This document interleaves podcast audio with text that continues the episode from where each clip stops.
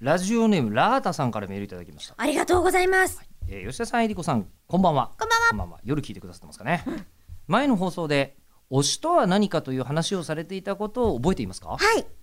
えー私の推し論はうん。考えては見たもののうまくまとめられなかったのですがうんうんうん。友達の二次元オタクの推し論が面白かったので送りますおお、はいなんだい。結論から申し上げるとうん。自分イコール壁なんだそうです、ほう。うんうんまあ、正直まだわかんないですね、自分は壁ええ、で分かって分かっちゃダメでしょいやいや分かったの今いやいや、ね自分は壁っていうところからこうスタートしようとで思って。水木しげる先生がえりこさんをデザインしていた場合は今塗り壁で確定なんですけど、そうですね。ううんん。えー、と続きありますよはい。この結論に至るには、えー友達の中でうん。推しがいる清楚な世界に自分が1ミリたりとも触れたくないうんほう。という思いとうんうん。けれど自分から進んで触れていかないと、うん推しからの供給すらも得られないので、うんえー死んでしまううんうんうん。という葛藤があったそうです、はい。その葛藤の末、うん壁だと推しがいる世界に触れても推しには気にもされず、うんうん。そしてずっと推しを見守ることができるからだそうですあああその上欲しいけどお金がと思ったグッズが、うんえ壁になると無心で購入できるようになったそうですえー。あ、無機質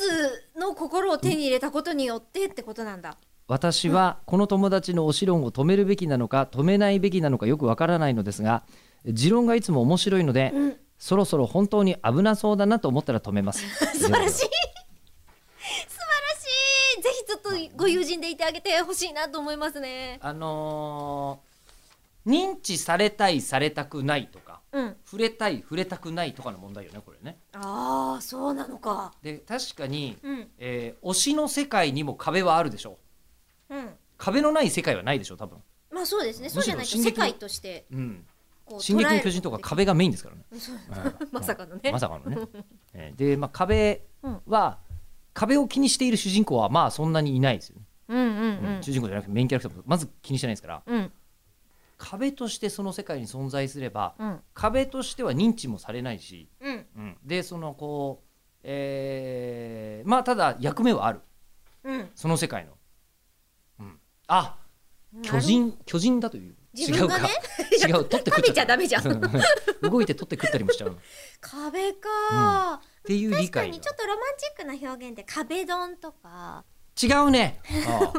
大事なこう役目をあああ果たす時もあるし。あ同じ空気を吸えるしねっていう解釈をえでも壁ってあ壁呼吸しますね。あなたは土壁ですうん、ええしっかりとしっ。かりと呼吸をしてあげてあのでもたすみくださいません僕らもうちょっとあのこう壁ともコミュニケーションを取っていくタイプなんで、うん11月15日よかったら配信イベントお待ちしております、待ってます。